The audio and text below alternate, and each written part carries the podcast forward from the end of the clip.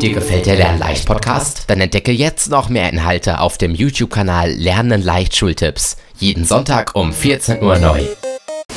Der Lernen leicht Podcast.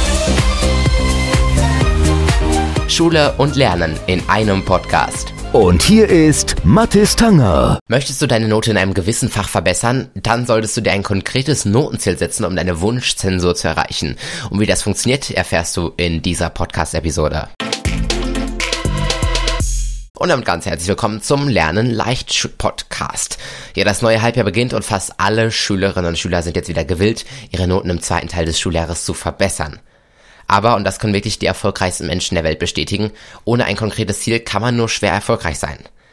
In diesem Podcast verrate ich dir deshalb den ersten Schritt für gute Noten, eine konkrete Zielsetzung.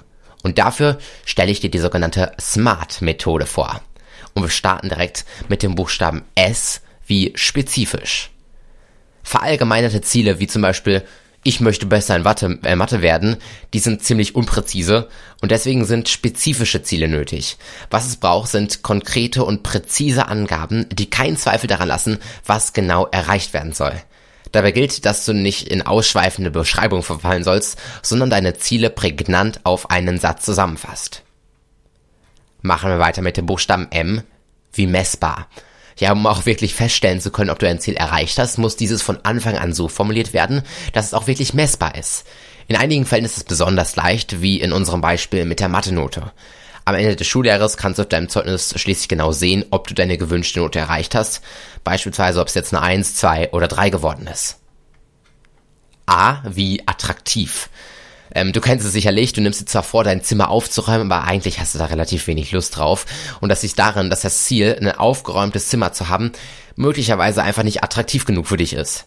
Ein Ziel kann nur dann erreicht werden, wenn du auch wirklich Lust darauf hast, das gesteckte Ziel in die Tat umzusetzen.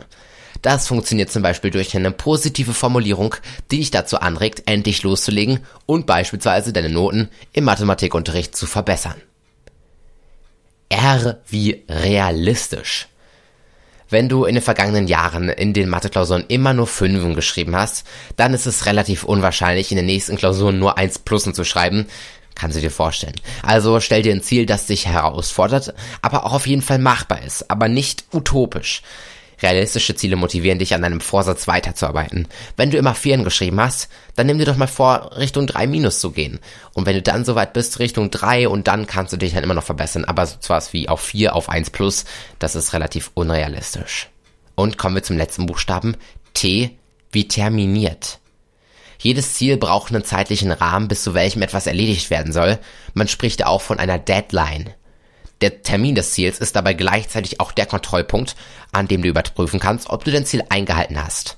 Für unser Notenbeispiel ist das relativ leicht umzusetzen. Entweder stellst du dir als Deadline den Tag der Zeugnisse oder schon etwas früher den Tag der Zeugniskonferenzen. Fazit. Ja, ein Ziel ergibt nur dann für dich einen Sinn, wenn es auch eindeutig formuliert ist. Und das kannst du beispielsweise mit der SMART-Methode Methode tun, S spezifisch, M messbar, A attraktiv, R realistisch, T terminiert. Ein formuliertes Ziel, das alle diese fünf Kriterien berücksichtigt, ist präzise und erleichtert die Umsetzung deiner Ziele. So, ich hoffe, ich konnte dir in diesem Artikel ein wenig weiterhelfen, deine zukünftigen Notenziele zu präzisieren und mit Sicherheit erreichst du auch dadurch eine schneller, eine bessere Note. Dir wünsche ich jetzt viel Erfolg beim Umsetzen und dann hören wir uns schon bald wieder hier beim Lernen leicht Podcast.